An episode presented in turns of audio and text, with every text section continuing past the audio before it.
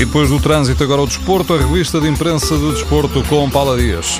É uma pergunta que ainda não tem resposta e que está em aberto desde ontem, depois dos atentados em Bruxelas. Até ver, continua agendado para a próxima terça-feira o encontro particular entre Portugal e a Bélgica, na capital belga, e deve realizar-se? Obviamente que sim, responde em editorial o diretor da bola. Na opinião de Vitor Serpa, o jogo deve manter-se para Bruxelas, não para ser uma festa, mas uh, por ser uma prova de que a vida continua e que nem mesmo as grandes manifestações de massas terão de desviar-se do seu tranquilo caminho para evitar o medo, o perigo e o tenebroso alvo terrorista. No Record, o diretor tem a mesma convicção, escreve António Magalhães, que o medo que inevitavelmente nos assalta não pode condicionar o nosso dia a dia, assim como não devemos deixar-nos dominar por qualquer sentimento de intolerância.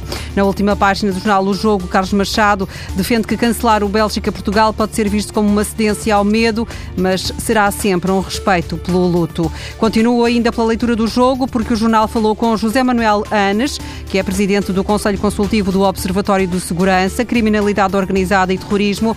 Ele considera que cancelar o jogo é a solução mais sensata e a melhor no atual contexto, ainda que essa decisão passe a imagem de uma cedência ao terrorismo. E sobre o europeu, José Manuel Anes entende que o campeonato deve realizar-se, até porque a França tem outro tipo de condições de segurança. Um europeu em risco ou então com jogos à porta fechada, como admitiu ontem um responsável da UEFA. O assunto está em discussão. É tema na primeira página nos jornais em Itália. Na Gazeta dello Sport fica expressa a convicção de que o desporto deve resistir.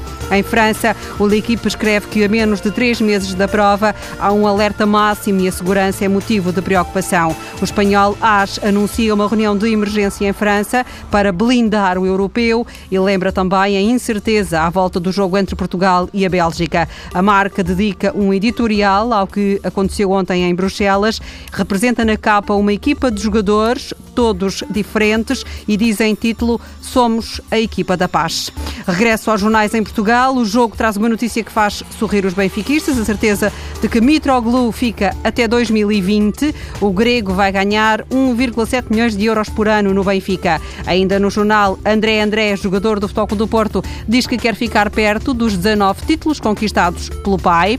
O Record dá destaque ao Sporting e a Jesus, que já prepara a próxima época. O jornal anuncia que Yuri volta para ficar. As exibições do jogador cedido ao Moreirense têm agradado ao treinador. Ainda no Sporting, o anúncio de que a visita ao Restelo da próxima jornada fica marcada na agenda para 4 de abril, segunda-feira. Jesus pediu mais tempo para recuperar os jogadores que estão nas seleções. O Belenenses e a Liga de Clubes não se opuseram. Paula Dias.